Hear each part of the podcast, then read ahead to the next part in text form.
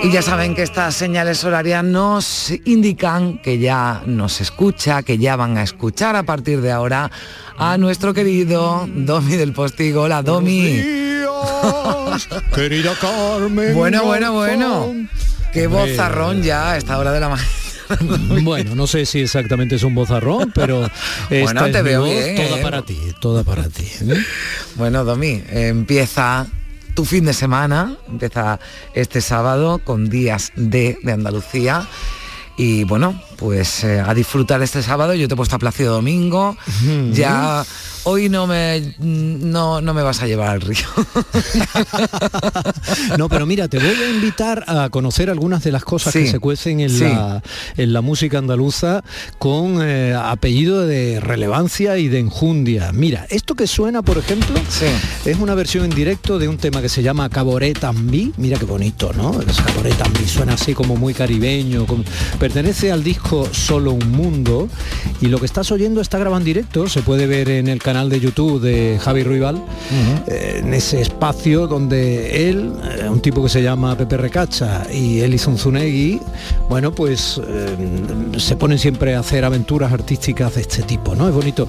Además, los niños de uno de ellos están sentados en una escalerita mientras los miran tocar y fíjate, es una especie de con fondillos eh, de Sí. compás flamenco, eh, una especie de, de vuelta al mundo latino, ¿no? Bueno, es que cuando creemos que está todo inventado, que no, que siguen inventando y siguen sorprendiéndonos y siguen eh, deleitándonos con, con aventuras, como tú decías, aventuras musicales como, como esta. Bueno, la aventura también de la radio. Continúa, Domi. Sí, que me estás dando boleto, Buen ¿no? sábado, no, decir, bueno. ¿no? Que estás liada, ¿no? Que tienes que hacer muchas cosas ahí en la redacción informativa y preparar luego el informativo de las dos, ¿no? Oye, que para ser sábado no te creas tú que la cosa viene calentita y viene cargadita. Mañana domingo nos echamos un ratito más largo. Venga. Prepararé algo beso. que, que sirva mejor para nuestro baile. Un beso, compañera, Adiós. gracias.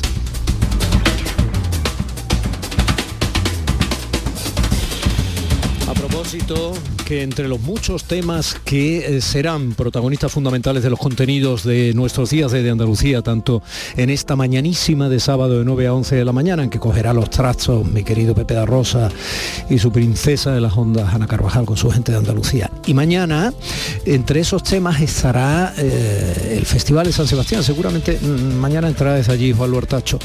Y, y en el Festival de San Sebastián se ha producido una vez más un estreno de lujo porque es un estreno de cine andaluz.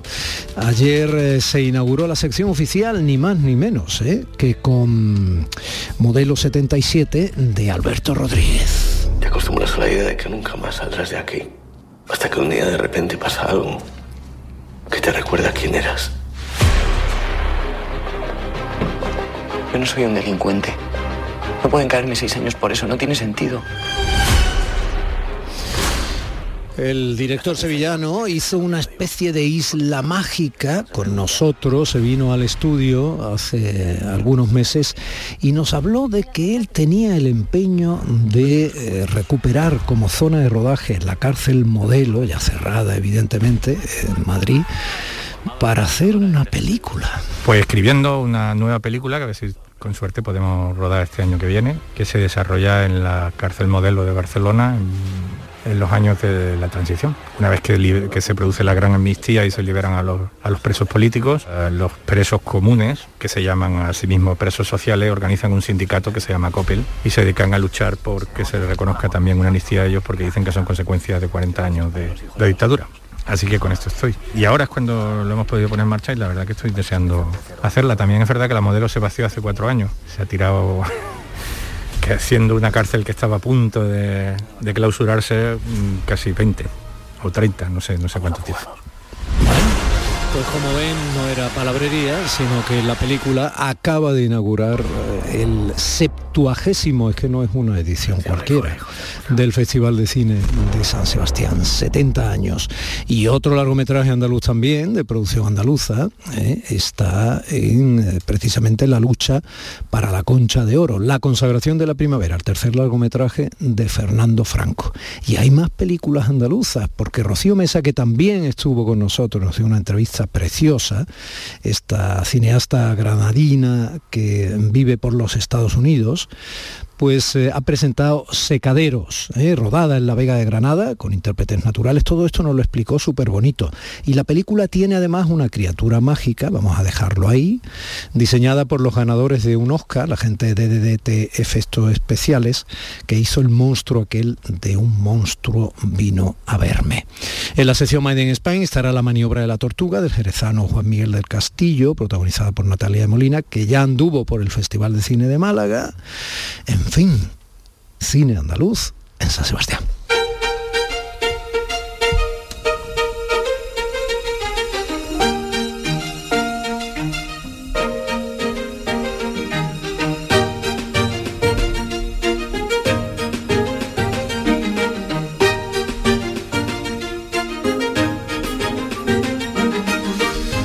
Sí, sí, Javi Ruibal, hijo. No Javier Ruibal, Javi Ruibal, hijo. Lo digo para quienes lo preguntáis, 9 y 6 minutos de la mañana. Y mi compañera Cristina Nogales es la que está haciendo posible, por ejemplo, que mi compañera Carmen Rodríguez Garzón y yo, pues intentemos bailar un ratito ante sus oídos en ese puente de continuidad que se establece entre el informativo de las 8 de la mañana y nuestros días de Andalucía.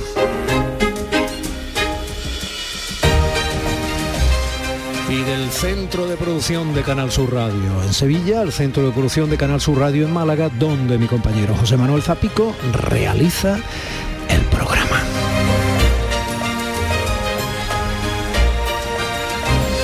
María Chamorro me está diciendo hola a través del grupito de WhatsApp, pues eh, los grupitos de WhatsApp tan protagonistas esta semana con la vuelta al cole y la vuelta a los institutos. Madre de Dios.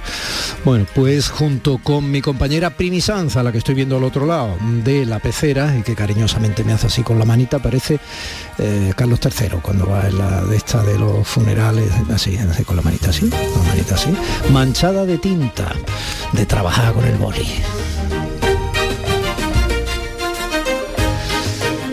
Bueno, pues eh, hoy queremos empezar ya. En Canal Sur Radio, Días de Andalucía, con Domi del Postigo.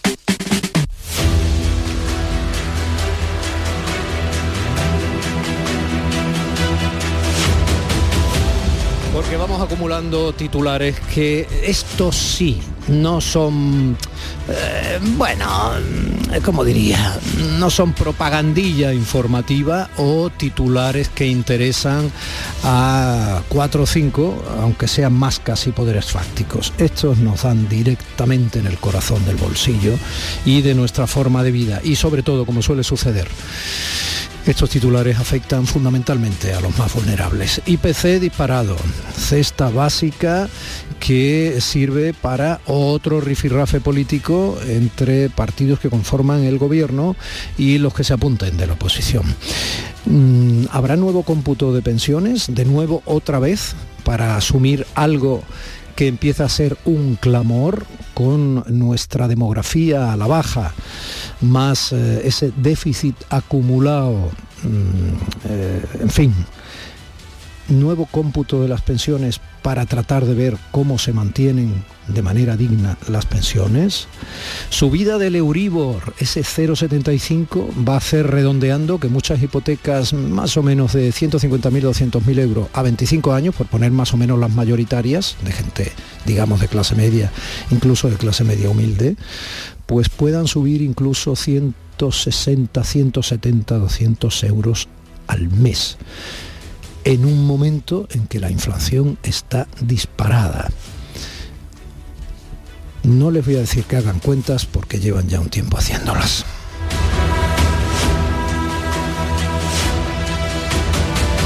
Y de la misma manera que cuando uno tiene eh, un problema médico diagnosticado suele acudir a la farmacia de guardia, nosotros en días de, de Andalucía solemos acudir a nuestros insignes economistas de guardia. Alberto Montero, profesor de Economía de la Universidad de Málaga, entre otras cosas, fue diputado de Podemos en el Congreso. Buenos días. Hola, buenos días, ¿qué tal? José Manuel Cabello, profesor de Economía también de la Universidad Malagueña, liberal, todavía me acuerdo de su participación en el Free Market Road Show. Buenos días. Buenos días, Domi, buenos días, Alberto. ¿Qué tal? buenos días. Bueno, yo intenté bailar en ese puente de continuidad de informativos con Carmen Rodríguez Garzón. Si queréis intentar bailar vosotros, yo os dejo. En fin, aunque yo sé que bailar pegados eh, en vuestro caso no es bailar, pero bueno. Em, bueno, te extrañaría, ¿eh? Te extrañaría, Domi. Una, en la intimidad más de lo que te crees. Exacto. Oye, muchos de los oyentes pensarán siempre, eh, ¿para qué queremos economistas si luego piensan distinto y al fin y al cabo nunca tenemos la fórmula mágica para arreglar las cosas? Esa es una buena... Una... Venga, dale, dale.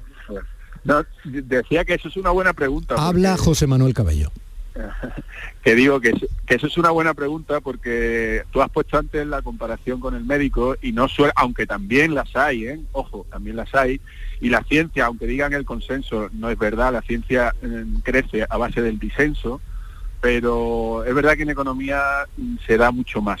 Y lo que pasa es que lo que está probado, lo que está probado, tanto formalmente como históricamente, como en la comparativa con, otros países, en la actualidad, pues mm, tenemos mala memoria, las generaciones no lo han vivido y entonces volvemos y volvemos y volvemos a caer en la misma historia. ¿no? Y mm. el ejemplo típico sería Hispanoamérica, una región que podría ser punta de, bueno, de todo el mundo porque tiene, tiene de todo, pero desde que Perón y los peronistas hicieron de aquello un solar, vuelven y vuelven y vuelven a caer. Lo que yo espero es que Europa no, no caiga en el peronismo, aunque, aunque tiene sus tentaciones y muy cercanas. Y ahí lo dejo. Hmm, tú me hablas de peronismo em, como uno de los orígenes un poco de, lo que se suele llamar ahora populismo, unas veces de manera más intencionada, otras veces de manera más acertada, porque aquí no hay nada inocente. Pero en todo caso, mm, hombre, me estás alertando de que eh, una democracia consolidada y europea como sea la nuestra, con todos los problemas que nuestra democracia puede tener para ser perfectible. Eh, ¿Me estás diciendo que corremos el riesgo en este sentido de perder calidad democrática para parecernos a una democracia, dicho con respeto, pero con objetividad latinoamericana? Eh, ¿Qué dices a eso, Alberto? Yo, creo que no, sé en qué Europa vive Che Cabello, porque esta semana pasada eh, los los, riesgos que estén existiendo ahora en Europa se derivan esencialmente de las de las tendencias que se están produciendo y las opciones que se están produciendo hacia partidos de extrema derecha. Hace es previsible que en una democracia bastante más avanzada que la, que la española, por ejemplo, que en la sueca, el partido, la ultraderecha entre en España, los temores que hay ahora en Alemania por la inflación están haciendo subir también al partido de la extrema derecha. Estamos a punto de que la extrema derecha entre también en Italia. El auge de Vox en España está muy por delante de, de, cualquier eh, opción populista, como, como se la llama. Eh, donde habría que saber si Che estaba definiendo el peronismo como una opción populista o como una opción que en un determinado momento fue también de extrema derecha, yo creo que no está muy desenfocado, pero bueno, que eh, al mismo tiempo se sale bastante se sale bastante de la cuestión esencial que era la que tú preguntabas y es que eh, la, no hay no hay eh, consenso en torno a las interpretaciones en, cuanto a las políticas, porque la economía esencialmente es una ciencia social. Por mucho que la tratemos de modelizar, por mucho que la tratemos de formalizar, por mucho que tratemos de darle rigor matemático, al final no dejan de ser comportamientos sociales y comportamientos individuales difícilmente modelizables. Esto no es son dos átomos de hidrógeno y uno de agua y de oxígeno que forman una que forman una agua cuando se juntan, sino que son comportamientos sociales que son difícilmente predecibles. Por lo tanto, al final nos encontramos con que tratamos de investigar científicamente comportamientos que cambian en el contexto social, que no son iguales en el mismo contexto. y por otro lado las recetas pues están marcadas por, por los sesgos ideológicos que tiene cada uno de los de los mm, por un lado los investigadores pero por otro lado como debe de ser en una sociedad por las preferencias sociales y políticas de quienes toman las decisiones, que son el pueblo soberano, que decide ante la oferta política que se le hace para tratar de, dirigir la sociedad, para tratar de eh, dar, para tratar de darle contenido, para tratar de orientarla, pues dirige, se orienta hacia un sector o hacia otro. Y esa es esencialmente la esencia de la democracia y así es como me parece que deben de ser las cosas desde mi humilde punto, desde mi punto, punto de humilde punto de vista. Ante distintas iones de solución, pues la, la, ciudadanía decide una. Te, dejo un minuto por réplica, por alusión, y ahora voy a ir disparando eh, temas para concretar muy claramente que creo que van a interesar porque inciden directamente en la vida cotidiana de, de todos pues nosotros. te cojo el minuto muy rápido. Primero, absolutamente de acuerdo en lo que acaba de decir Alberto, de que la ciencia económica es una ciencia social. Mira que te, os habla un cuasi matemático, que no lo soy, pero casi, y, con tendencia al análisis matemático, pero en economía todo lo que se hace matemáticamente tiene que tener en cuenta las hipótesis de partida y muchas veces los modelos son muy bonitos, pero fallan en la base. Estoy absolutamente de acuerdo en una ciencia social y no se puede modificar tan fácilmente. Mm. Totalmente de acuerdo.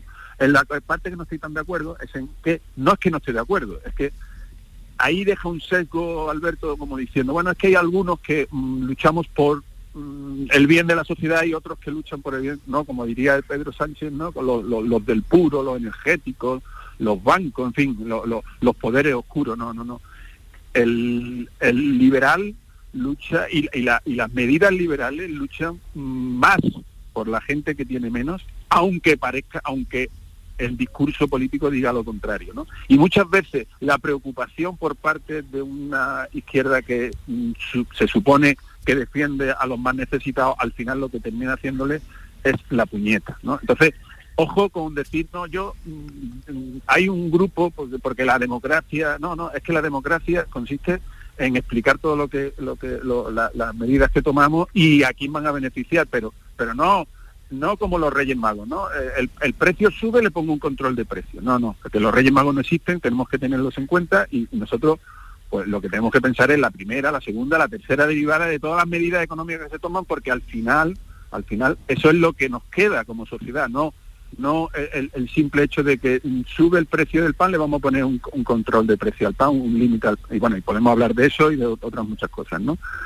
Hmm. Y me gustaría que cuando Alberto hable, piense, los oyentes, que está intentando el bien de toda la sociedad y cuando yo hable, eh, el oyente también piense exactamente lo mismo, porque en definitiva, y, yo conozco a Alberto y Alberto me conoce a mí, sabemos que los dos queremos el bien de toda la sociedad, no, no de, no, no, no hay una ideología que piense que eh, va a apoyar a los ricos o el otro va a apoyar a los pobres. que eso es lo que tenemos que romper. Vamos a ver. tenemos que eh, romper esa idea. Sin que se me ponga cara de beatífica ni de, ni de mm, ingenuo recalcitrante. Eh, siempre habrá gente que se suma a plataformas políticas determinadas por su propio interés y bolsillo. ¿Vale?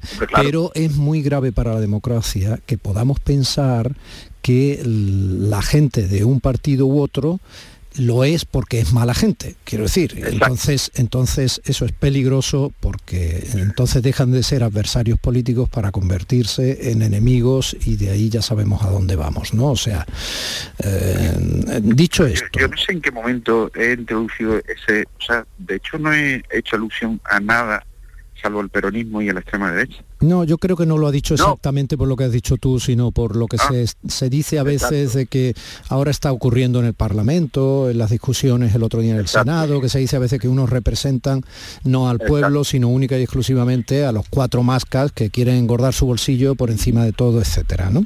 Y, después otra cosa, Alberto, eh, eh, yo mm, me jacto de estar en contra de la ultraderecha, como tú estás diciendo, pero también de la ultraizquierda, es decir, que cuando cuando hablamos de, estar en contra, y sobre todo el liberal, que, tiene, tiene enfrente tanto a la ultraderecha como a la ultraizquierda, es que nosotros nos distinguimos porque al final se dan la mano. Entonces, Y ese es el peligro, el peligro democrático que tenemos es por un lado y por otro, porque al final el populismo lo que lo que lo que va a intentar es llevarse el voto de forma pues eso, populista mm, sin tener en cuenta que cuando hay un problema, el problema hay que encararlo, hay que pasar una especie de túnel, ¿vale? Hasta que se ve la luz. Y claro, en ese túnel pues se pasa mal, se pasa mal. Y entonces el populista tiende a decir, no, no hay túnel, no, no, perdón. Es que mm, si hay una guerra, si hay una pandemia, si hay una crisis, hay un momento en que hay que transicionar desde la crisis, desde la pandemia o desde la guerra hacia la normalidad. Y esa transición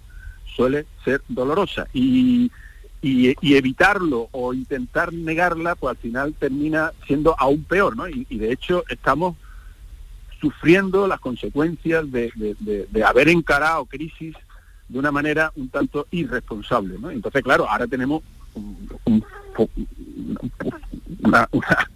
follón en la economía que hay que arreglarlo y, es muy difícil de arreglar. te has tirado tres horas para buscar la, palabra y al final me dice follón, está bien. Sí, sí, porque iba a decir pifostio y no sabía. Ah, bueno, que era pifostio la otra.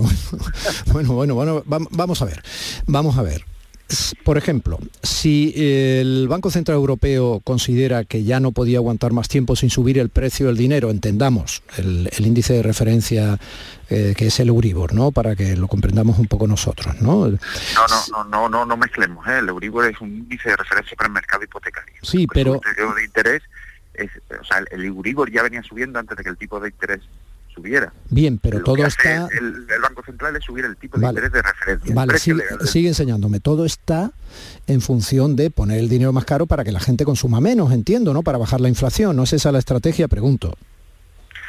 Sí, no, vamos a ver. Aquí el problema que tiene el Banco Central Europeo es uno, que el origen de su inflación no es un origen, no, estamos hablando de gente que sea idiota y que eh, y que no entienda lo que está haciendo. Estamos hablando de gente que tiene toda la información posible que se puede tener sobre, mm. sobre la cuestión. El origen es que se enfrenta a una inflación frente a la cual reducir, el, subir el tipo del dinero no tiene en principio efectos, que no se encuentra en la misma situación que Europa, que Estados Unidos, porque la inflación en Estados Unidos está más provocada. por pero vamos a ver, pero ¿por qué, ¿por qué se sube el precio del dinero? Esencialmente porque, eh, porque tenemos una parte de la inflación que se llama inflación importada. Sí. Esa inflación importada viene derivada de que el, euro se ha hundido con respecto al dólar. Por lo tanto, todo lo que se compra fuera en dólares se ha vuelto mucho más caro.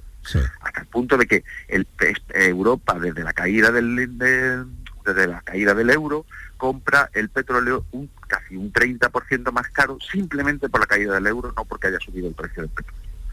Esa es una de las, justificaciones. La otra es que lanza, quiere lanzar un mensaje a los, a los agentes económicos de toda Europa de que no va a permitir de ninguna manera, aunque suponga una llevar a Europa a una recesión más profunda de la que va a tener por la propia guerra, no va a permitir de ninguna manera que se anclen las expectativas de inflación.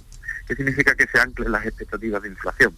Significa que la gente renegocie todos sus contratos pensando que el año que viene ya no vamos a estar al 10, sino que vamos a estar al 12 de inflación. Y por lo tanto yo tengo que subir mi contrato de alquiler, por ejemplo, para los próximos tres años al 12, al 14 o al 15 para no perder, perder poder, adquisitivo con la inflación.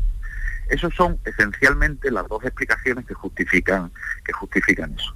Subir el tipo de interés para que el euro no se siga depreciando con respecto al, al dólar y evitar el coste que supone la inflación importada, el que compramos en dólares que son más caros, y anclarlas o tratar de anclar, de evitar que las expectativas de inflación se anclen en la sociedad, de manera que la gente piense que el año que viene, como consecuencia de esas medidas, en lugar de tener una inflación al 10%, la vamos a tener al 6 o la vamos a tener al 5. Mm, me reiteras el argumento dos veces, Alberto, pero no pensé que íbamos a avanzar. Vamos a ver. Em, voy a intentar concernir de nuevo a los oyentes porque no me acabo, no lo acabo de pillar. Vamos a ver.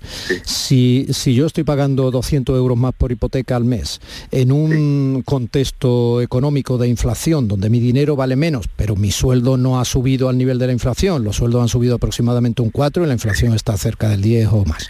Bien, dicho esto, entonces es imposible que no se vayan a producir situaciones de severa dificultad y en algunas familias evidentemente de impago, ¿no? Porque estamos hablando de una subida muy grande respecto a una bajada muy grande del valor de lo que yo de lo que yo cobro. Entonces, ¿para qué se hace? Lo que yo quiero decir, ¿qué puede hacer el ciudadano respecto a eso y para qué se hace? Porque eso puede provocar esa fractura. Lo que para qué se hace es vamos a explicar. Que eso tiene consecuencias te lo decía Che hace un momento. Es decir ninguna de las medidas que se toman son sin coste. Sí pero te digo cómo puede reaccionar el ciudadano todo esto porque tú le puedes decir que consuma menos pero no puede no pagar la hipoteca y encima más cara. No sé si me explico.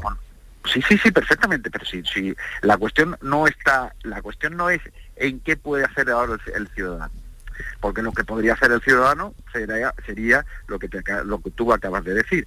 Lo que, sí, lo que ocurre ahora es que los estados, me guste o no, van a tener o no que tomar medidas para esas personas que se encuentran en esa situación, puede ser de vulnerabilidad financiera simplemente porque no pueden llegar a pagar la hipoteca. No olvidemos que venimos de una crisis bastante reciente donde los desahucios y los lanzamientos hipotecarios estaban a la orden del día para evitar que se pueda volver a producir ese tipo de situación, pues los estados van a tener que tomar determinados tipos de medidas con aquellas personas que son que se encuentran en una posición más vulnerable. Entonces, Che, la pregunta sería, ¿no qué puede hacer el ciudadano para eludir esto o para aportar su granito de arena para que la inflación baje, por ejemplo, o mejore la economía, sino que puede hacer el Estado con el ciudadano? Claro. vamos a ver, eh, yo creo, Alberto lo ha explicado muy bien, pero yo, pero a mí me gustaría primero decir que la inflación no es por la guerra exclusivamente, de hecho la inflación venía de antes de la guerra, teníamos un problema de antes de la guerra. Europa tiene un problema eh, diferencial con respecto, a Europa, eh, con respecto a Estados Unidos, lo acaba de decir Alberto también. Nosotros tenemos aquí un problema y es que nuestra economía no está tan potente como la de Estados Unidos. Estados Unidos se puede permitir subir los tipos de interés como lo está subiendo porque tiene un mercado de trabajo que está ahora mismo en pleno empleo y más y más que pleno empleo. Hay dos puestos de trabajo por cada trabajador que está buscando empleo. Fijaros cómo está Estados Unidos.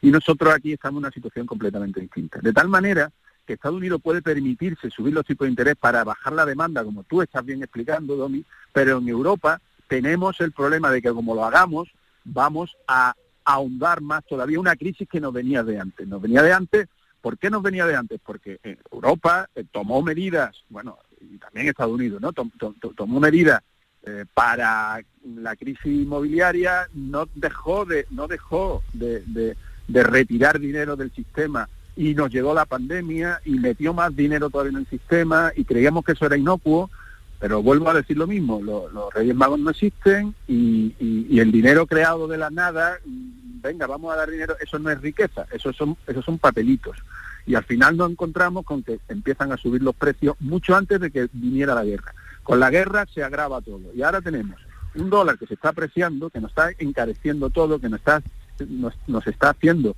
aunque, aunque la teoría económica ya creo yo que demasiado obsoleta diga que, una moneda débil eh, favorece las exportaciones, es verdad que favorece las exportaciones, pero ya en una economía tan intrincada como la que tenemos, la, la empresa exportadora importan también sus bienes, importan también petróleo, importan eh, energía y esa energía, ese petróleo y esas importaciones se le están encareciendo, como ha, dicho eh, Alberto, un 30% con respecto a lo que valía el dólar hace seis meses o un año. Entonces, tenemos, eh, estamos entre la espada y la pared. Europa realmente lo tiene muy complicado. Yo siento decir que tenemos que pasar por, por malos momentos, porque lo tienen muy complicado. Porque nosotros Claro, además eh, los estados, los estados están, eh, bueno, intentando paliar torpemente, desde mi punto de vista, torpemente, están intentando paliar pues, esa subida de precios, dando dinero, eh, además de forma indiscriminada, con lo cual está manteniendo la demanda alta, con lo cual está manteniendo los precios altos. ¿Por qué los precios? Lo siento, esto es la mejor solución para los precios altos son los propios precios altos que hacen que la demanda baje. Entonces, claro, si tú lo que estás es subvencionando, pues lo que estás es manteniendo la inflación alta. Y, ojo, que la inflación al 10% como está ahora, que, he oído a, algunos de tus compañeros, Domi, decir, no, está bajando los precios, porque ahora tenemos el 10,4 en vez del 10,8, perdón, perdón. están siguiendo subiendo muchísimo los precios. Nosotros estabilizando en una inflación de un 10, un 8, incluso un 6% es una barbaridad cuando tenemos tipos de interés reales negativos. Estamos a un tipo de interés ahora mismo en, Europa del 1,25, el 1,25 cuando una inflación del 10, eso es una anomalía absoluta, ¿no? Entonces, eh, nosotros lo que tenemos que, vamos, el Estado, perdón, y, me desvío, los Estados, desde mi punto de vista, además es una medida de apoyo a, los que no pueden, es sin, sin intentar, intentando no estimular la, la demanda, ayudar a aquellos que no pueden, pero de una forma muy selectiva, intentando no intervenir en el mercado, no intervenir en el sistema de precios, porque eso es lo que nos va a permitir a largo plazo salir de la crisis. Entonces, desde mi punto de vista, y tú me preguntabas, ¿dónde, ¿qué hay que hacer? Pues ayudas selectivas a las personas que lo van a pasar muy mal. Pero claro, esas ayudas tienen que ser muy controladas a las personas que realmente lo están pasando mal y no indiscriminadamente de todo el mundo, porque la solución de que cuando vamos a la gasolina, la gasolina vale de 2 euros y está muy cara, ¿cuál es? Porque no echemos tanta gasolina, lo siento, pero es que es eso. ¿Vale? Eh, vamos, a, hacer una cosa. Em, son las nueve y media y un minutito. No tenemos más tiempo para este agradable rifirrafe de nivel. Em, os llamo el sábado que viene y continuamos abundando en estas dos preguntas. ¿Qué debe hacer el Estado con el ciudadano en una tesitura tan compleja como esta? ¿Y qué debe hacer el ciudadano? El ciudadano que puede, claro. Porque no, no le vas a pedir al ciudadano que, ya no puede pagar ni la luz, que, que apague la luz. Quiero decir, por el Estado, no sé si me explico. Alberto, ¿me explico? Sí, sí, perfectamente. No solo te explicas, sino que también nos enganchas. Eh, asumimos, eh, asumimos entonces, ¿podéis? Eh, el sábado vuelvo a... Sí, sin problema. ¿Y tú, Che? Perfecto. Sí, la verdad. Sí, comprometidos. Comprometidos. bien. Bueno, me gusta mucho el compromiso. Bueno, pues bailamos juntos el sábado, José Manuel Cabello, Alberto Montero, economistas de guardia aquí en Díaz de Andalucía, morado y liberal, liberal y morado, nivelazo los dos. Gracias. Un abrazo a los dos. Tanto.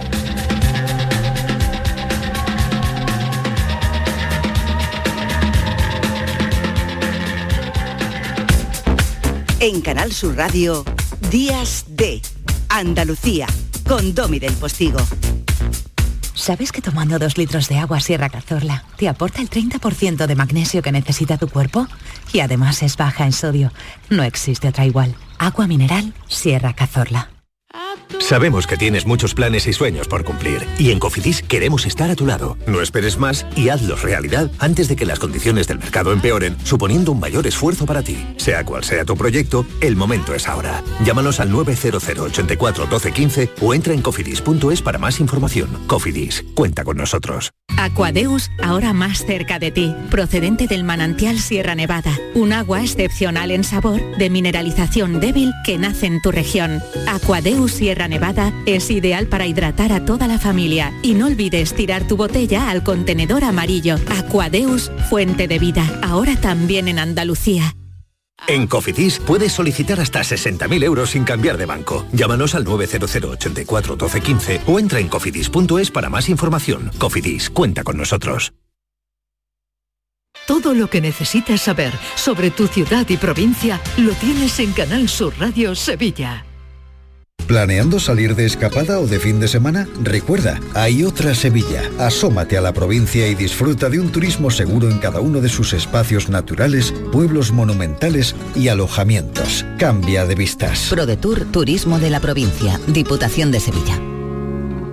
¿Qué deseo le pedirías al genio de la lámpara mágica? Lo tengo claro, controlar mi Mercedes desde cualquier lugar. Pero si eso ya es una realidad, en Concesur y Fervial tienen todos los servicios digitales que necesitas para conectar tu Mercedes a tu smartphone. Así sabrás la localización de tu vehículo y mucho más. Esto sí que es un deseo concedido. Infórmate en Concesur y Fervial, tus talleres autorizados Mercedes-Benz en Sevilla. Atravesaremos mares y océanos para traer hasta aquí las especias de otros mundos. No será fácil, pero la aventura merecerá la pena. Ven a nuestros restaurantes y navega por una cocina de ida y vuelta que conmemora la travesía de Magallanes hace 500 años. Hoteles de Sevilla y provincia. ProDetour, Diputación de Sevilla.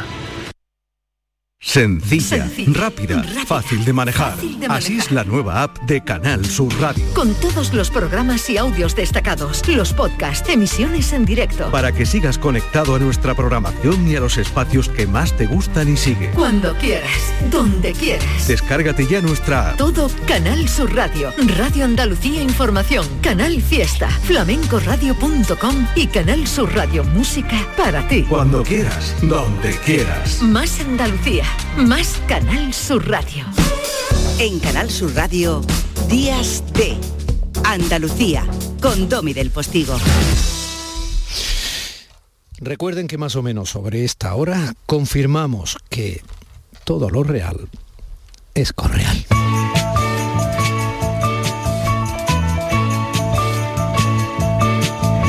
Veces pienso que tengo suerte, sin una perra y aún me divierte mi profesión.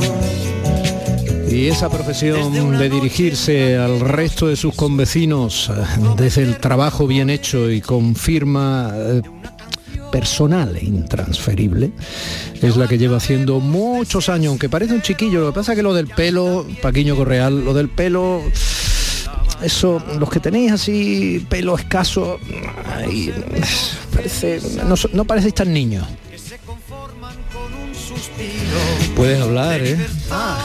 ¿Sabes? Mira, Ah, dice. me invitaron, Ah. me invitaron hace años, me invitaron a dar la conferencia del cincuentenario del colegio donde yo estudié, las Teresianas de Puerto Llano, Sí. y la conferencia la planteé como un examen. Sí. Y una de las preguntas era, ¿se puede ser calvo con pelo?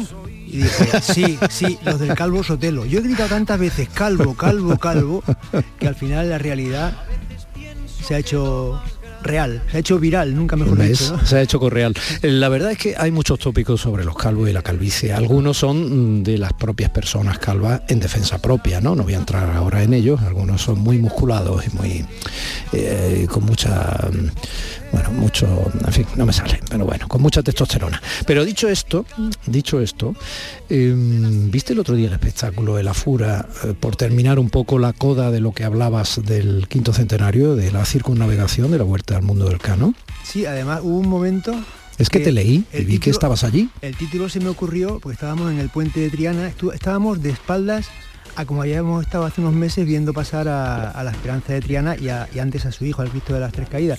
Y cuando Lole se puso a cantar Todo es de color, pues yo me salía solo, todo es de Colón, todo es de Colón, todo es de Colón. y bueno, eh, la verdad que eh, bueno, porque mm, al fin y al cabo era otro, que- fue el primer quinto centenario, ¿no? Eh, y el espectáculo, hombre, las furas son, son muy buenos, pero eh, sinceramente mm, yo creo que había cierta... eh, eh, yo creo que abund- abundaba más la decepción que, que el entusiasmo, porque eh, es que el- la proeza fue tan... es- no es culpa de la fura, es que, es que celebrar algo mm, superlativo es muy difícil. Y el hecho fue superlativo. Sí, yo lo La, que me- la ce- la celebración no lo ha sido. Lo que más me gustó, lo que más me gustó de esa noche fue el surtido coripeño que nos tomamos después en la taberna del papelón. Co- Coripe, Coripe, no sé si conoces Coripe, eh, que tiene el peñón de Zaframagón con la mayor colonia de buitres leonados. Me acuerdo de mi amigo Eduardo Jordá, eh, poeta excelso, eh, escritor maravilloso, que ha viajado por todo el mundo, tiene libros de Chile, libros de Vietnam, libros de Tailandia, y un día le preguntaron en una entrevista, ¿cuál es el sitio más raro que has conocido? Dice, Coripe. Bueno, cuéntame, cuéntame más de Coripe, porque tiene- no me hagas asistir a la, a la Wikipedia. Coripe se veía de maravilla el peñón, el peñón de Zaframagón desde Sí. una desde la hacienda Orihuela que está en Olvera, Mm. Que es propiedad era propiedad de los Álvarez Colunga de Rafael, que fue presidente de la patronal. Rafael, un ser excepcional, Rafael Álvarez Colunga, empresario de Morón, eh, empresario de la patro- líder de la patronal andaluza, que fue el que financió el regreso a España de la pasionaria y alquiló al Partido Comunista la sede en la que celebraron su legalización. O sea, eh, los pactos de la Moncloa, pero a nivel empresarial. ¿no? Bueno, pues eh, los Álvarez Colunga tenían una hacienda en Olvera desde la que se veía el peñón, bueno, como un Fujiyama serrano de la, de la Sierra Andaluza, maravilloso. Y, creo que en Coripe es donde la primera alcaldesa eh, de la República, la, fue la alcaldesa de Coripe, que fue Amalia Torrijos, la madre de Antonio Rodrigo Torrijos, del que fue concejal en el ayuntamiento de Sevilla y candidato a la alcaldía, que además ella tiene una calle en Sevilla con todos los merecimientos. Amalia Torrijos. Oye, ¿Coripe es de Sevilla o de Cádiz? Coripe de Sevilla, muy, ah, cerca, De, muy cerca de Olvera, está, está ahí en esa... Sí, en la zona de allí de la Sierra de Algodonales, ¿no? Sí. La, eh, sabe que Coripe significa confluencia de arroyos, que es un poco lo que haces tú cuando, cuando cuentas cosas. Sí, porque confluir arroyos. Sí, porque Coripe no venía en el guion. en el guion venía Copenhague, fíjate, que empieza por Co y termina por E también. sí, sí. Y, a mí me pasó con Copenhague lo que le pasó a Eduardo Jordá con Coripe, o sea que... Mm. Bueno, pues em, eh, no sé si has estado escuchando un poco a nuestros economistas de guardia. Al final, me, me interesa muchísimo porque además la económica es mi asignatura frustrada, me hubiera encantado estudiar económicas. Ya. Pues... Eh, el liberal y el morado, qué buena mezcla. Sí, los he traído un poco porque siempre que me hacen falta los llamo, porque estoy leyendo por ahí cosas muy, muy burras, muy bestias, ¿no?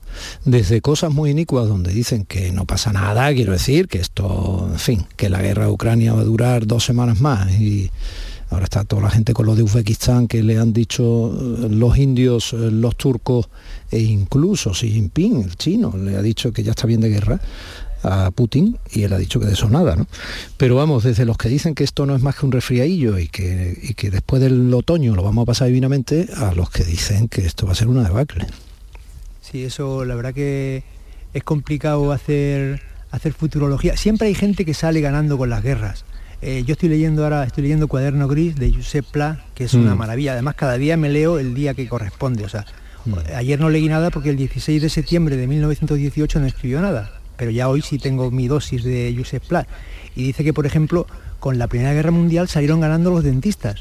Eh, mucha más gente gana con las guerras, ¿no? Hmm. Incluso, incluso con las guerras que no salen en los telediarios. Eh, y incluso con las guerras que salen en los telediarios, pero probablemente no son como salen en los telediarios. Claro, me ha parecido, me ha parecido muy valiente la, la postura del Papa Francisco, eh, de, cuando ha dicho que, no está bien darle armas a quien las quiere por capricho o, para hacer el mal, pero hay momentos en los que armar a un indefenso está bien. Sí, sí. La guerra siempre está mal, pero claro, cuando, cuando te pilla a ti con con la bomba en tu casa o con alguien apuntando a tu familia, eh, no te van a reprochar que tengas que ser en ese momento un pacifista muerto. Es increíble, creo que se han, reunido en Samarcanda, en, Uzbekistán. Yo todas las noches me gusta, eh, cuando se duerme mi hijo, eh, jugamos, le damos la vuelta al azar al mapamundi, ¿no? Y, y, me gusta enseñarle los países, los países sobre todo los nombres exóticos de las antiguas repúblicas eh, soviéticas y anoche estábamos buscando la ubicación de Uzbekistán, hmm. muy cerquita de Kazajistán, ¿no? Hmm. Esos países enormes, esos países que son Españas siderales, que estaban dentro de la, de la Unión Soviética. Sí.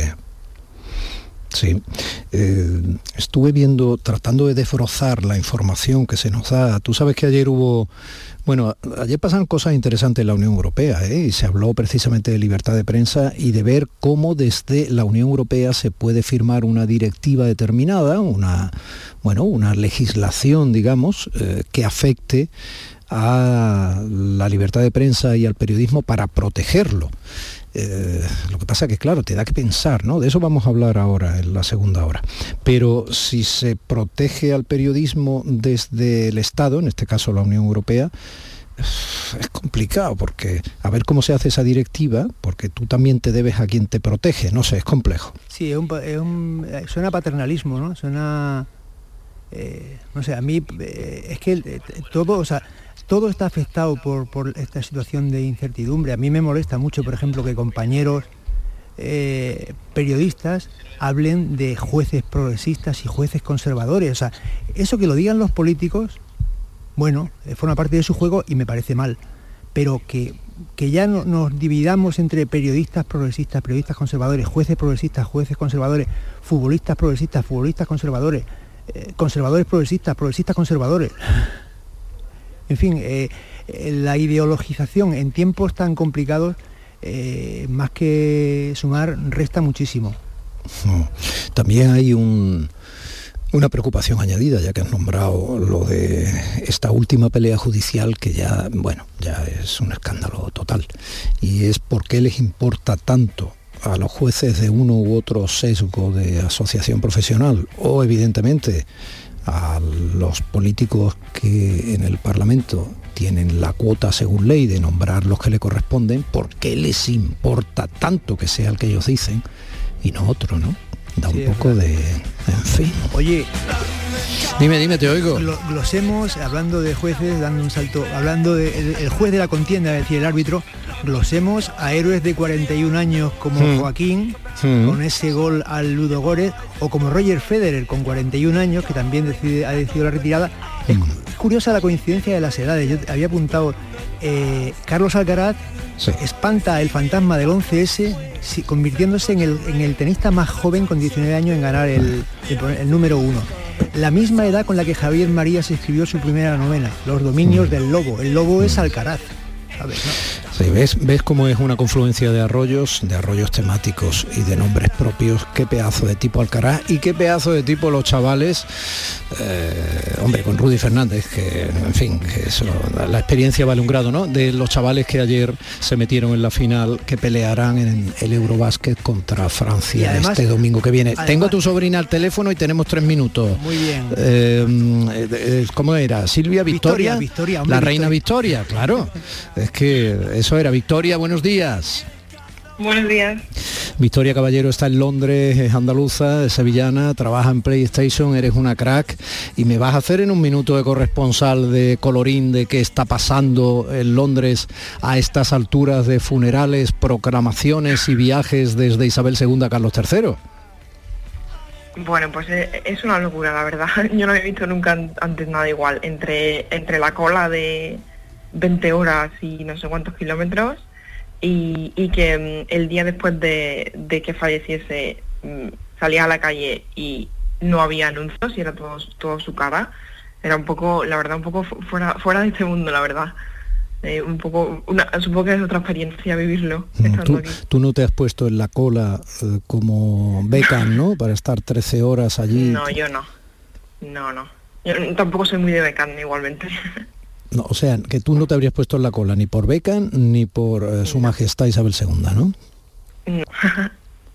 Pero que has tenido una sobrina republicana, Paco. Mira, pero la, la reina la reina Isabel y mi sobrina Victoria son del Arsenal las dos. Bueno, una Ah. era del Arsenal y ella es del. Arsenal. O sea que por eso te podías poner un poco, aunque fuera cinco minutos, ¿no? Pero Victoria, no me digas que tú no eres ni del Sevilla ni del Betis. Yo soy de Sevilla. Soy de Sevilla. Ah. Pero también soy de Arsenal. le regalé, le regalé en su, eh, hace unos, hace muchos años, hace, hace pues, eh, die- siete- eh, 15 años, Sí. eh, los que han pasado de la muerte de Antonio Puerta, le regalé una camiseta del Sevilla en vida de Antonio Puerta dedicada un balón, un balón, perdón, con toda, un con toda la firma de los, de los jugadores del Sevilla, incluido Antonio Puerta. La única vez que yo he hablado con Antonio Puerta fue para que me, eh, me estampara su firma en el balón de Victoria. Ah, qué bonito. Victoria, nos quedamos muy cortos. Hemos estado intentando llamar, pero teníamos un problema con el teléfono, por eso he tardado tanto. ¿eh? Me tienes que perdonar. Un besito muy grande. Gracias por estrenarte como reportera beso, con nosotros. beso, semana Victoria. que viene más. Abrazo enorme. Gracias. A ti, un abrazo, Domi. En Canal Sur Radio, Días de Andalucía, con Domi del Postigo. Ya tenemos lista su cabaña de siempre. Las almohadas a su gusto, de pluma para el señor y ergonómica para la señora. Y nos hemos tomado la libertad de dejar fuera del minibar las botellitas de agua para que estén a temperatura ambiente, para cuidar la garganta de la señora. Sueldazo del fin de semana de la 11. Todos los sábados y domingos puedes ganar un premio de 5.000 euros al mes durante 20 años, más 300.000 al contado. Bien, acostúmbrate. A todos los que jugáis a la 11, bien jugado. Juega responsablemente y solo si eres mayor de edad. Comienza septiembre instalando paneles solares premium en tu tejado y protégete de la subida de luz. Ilumina tu hogar de noche con nuestras baterías y ahorra hasta el 90% en tu factura. Instalaciones garantizadas por 25 años. No esperes más. 955 44 11 11 o socialenergy.es y aprovecha las subvenciones disponibles. La revolución solar es Social Energy. ¿Sabes que tomando dos litros de agua Sierra Cazorla te aporta el 30% de magnesio que necesita tu cuerpo? Y además es baja en sodio. No existe otra igual. Agua mineral Sierra Cazorla. Días de Andalucía con Domi del Postigo. Canal Sur Radio.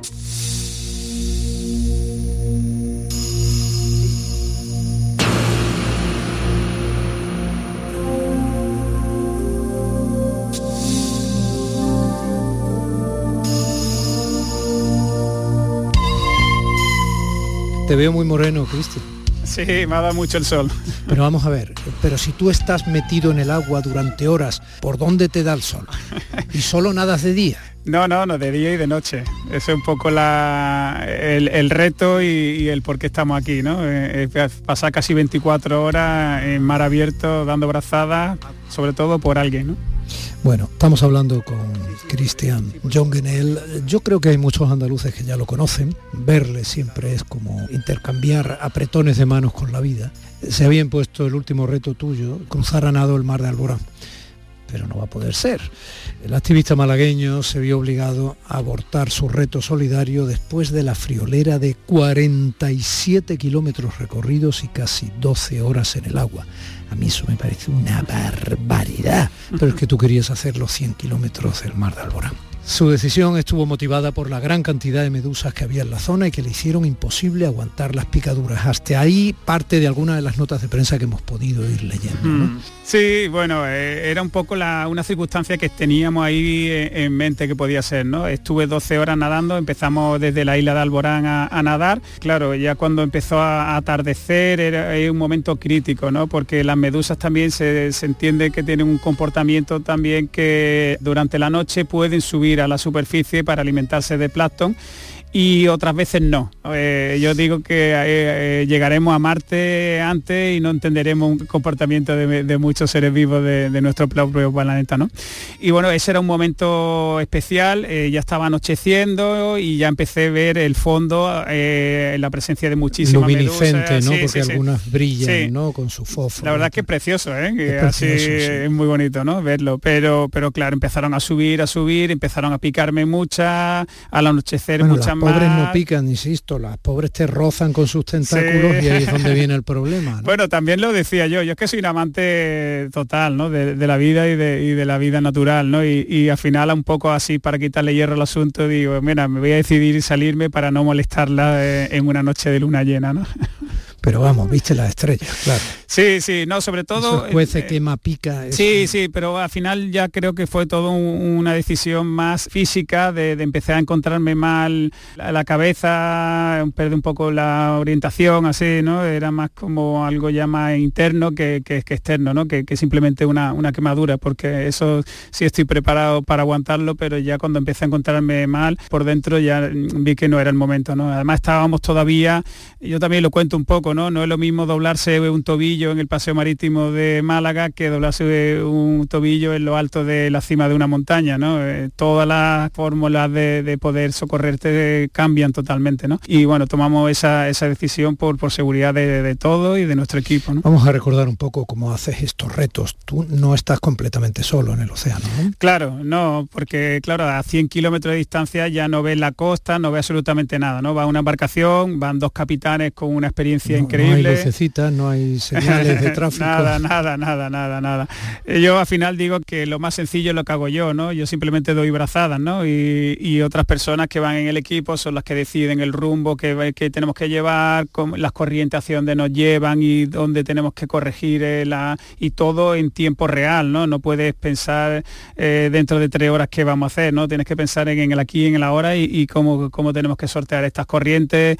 yo siempre digo que el mar es un ser vivo que, está en movimiento y, cada momento es, diferente, ¿no? Una piscina es un animal domesticado que, sabemos la temperatura, sabemos la ola, sabemos todo, la distancia y esto no, ¿no? Y el equipo es fundamental, el que vaya un barco contigo, después también va un kayak al lado mía para yo tener la respiración lateral y ver al kayak y el kayak va siguiendo, va siguiendo al barco. O sea que no te sientes nunca completamente solo, ¿no? No, no, no, no, no. La verdad es que yo también lo explico, ¿no? Muchas veces dicen que la natación posiblemente pueda ser uno de los puertos más solitarios que hay, ¿no? Porque realmente no, no ves tú prácticamente nada, no puedes hablar, no puedes comunicarte, no puedes oír pero yo en este caso me siento de verdad no solamente por el equipo que tengo ahí al lado mía, sino por los que están en tierra, ¿no? ¿No? Mi familia, mi amigo, el proyecto que llevamos ya 14 años trabajando y, la verdad que, me siento simplemente pensando y recordando a cada una de las personas que, he conocido y que conoceré en este proyecto, pues bueno, me siento muy, muy, muy arropado. Bueno, hablando de este proyecto en concreto, esa web Brazadas Solidarias, hombre, la que tan importante es Christian Jungenel, sigue ahí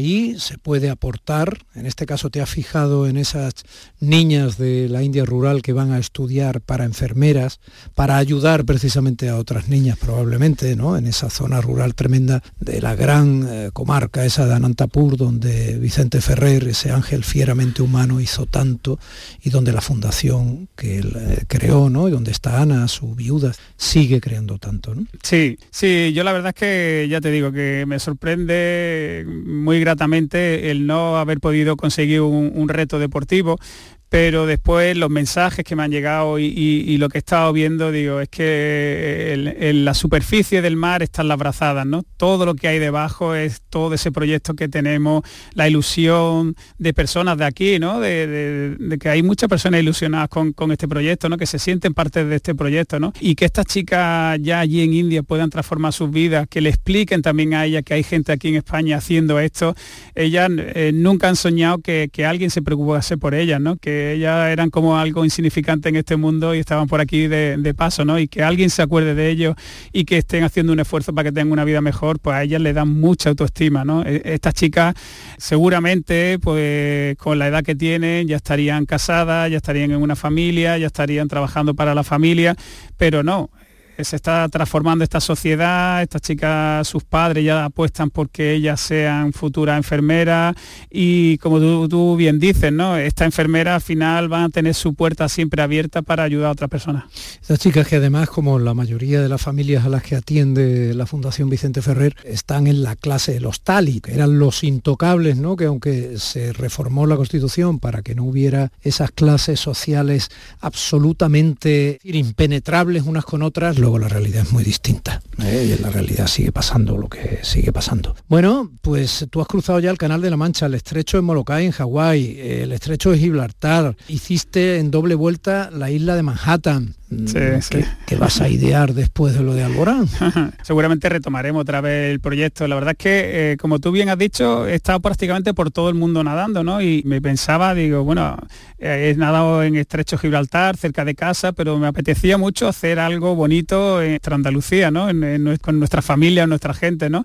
Creo que tendremos que, seguir retomando este proyecto porque, bueno, es, muy bonito el mar de Alborán, dentro de su grandeza, de su fuerza, de, sus corrientes, de de, sus medusas, de su vida también así se me ha venido a la mente ¿no? El, rato que estuve nadando con delfines, ¿no? que se acercaron a mí para nadar conmigo, ¿no? un ser en libertad, totalmente feliz, dedicar un momento de su vida hasta con otra persona. No sé, fueron experiencias muy, muy, muy bonitas, ¿no? Y, y seguir con más fuerza aún con lo que soñamos un día cuando éramos un par de amiguillos tomándonos un helado en una heladería, que pensamos que con nuestras abrazadas podíamos cambiar el mundo, ¿no? Sigue nadando, Cristian, y sigue haciendo realidad lo que muchos soñamos y no somos capaces de hacer. Gracias. Muchas gracias también.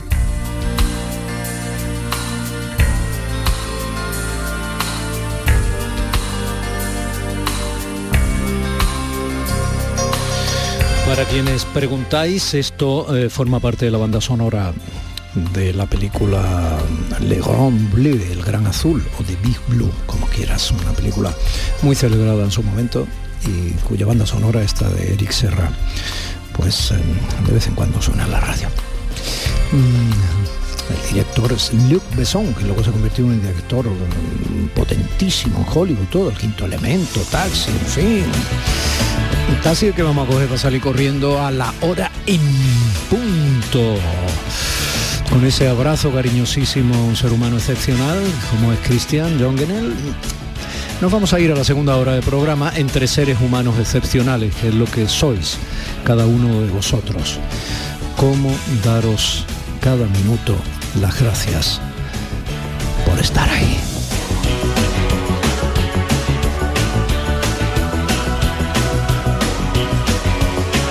Boleto informativo de la hora en punto y Días de Andalucía con Domi del Postigo, Canal Sur Radio.